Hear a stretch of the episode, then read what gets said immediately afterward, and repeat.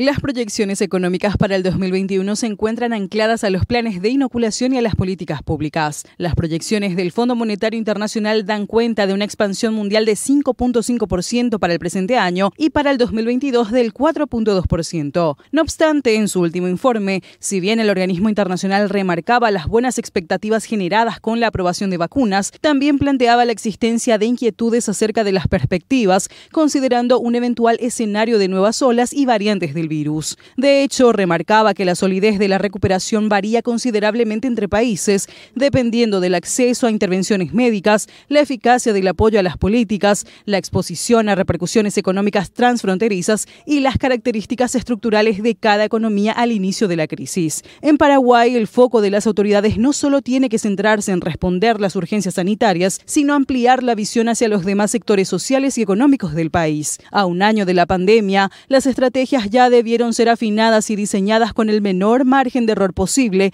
y el objetivo anclado en buscar los mecanismos más eficientes que ayuden al proceso de control y mitigación del colapsado sistema sanitario. Desde el punto de vista económico, la campaña de vacunación en Paraguay también debe ser la principal política económica en el proceso de recuperación con sus consecuentes efectos positivos en todo el engranaje productivo del país.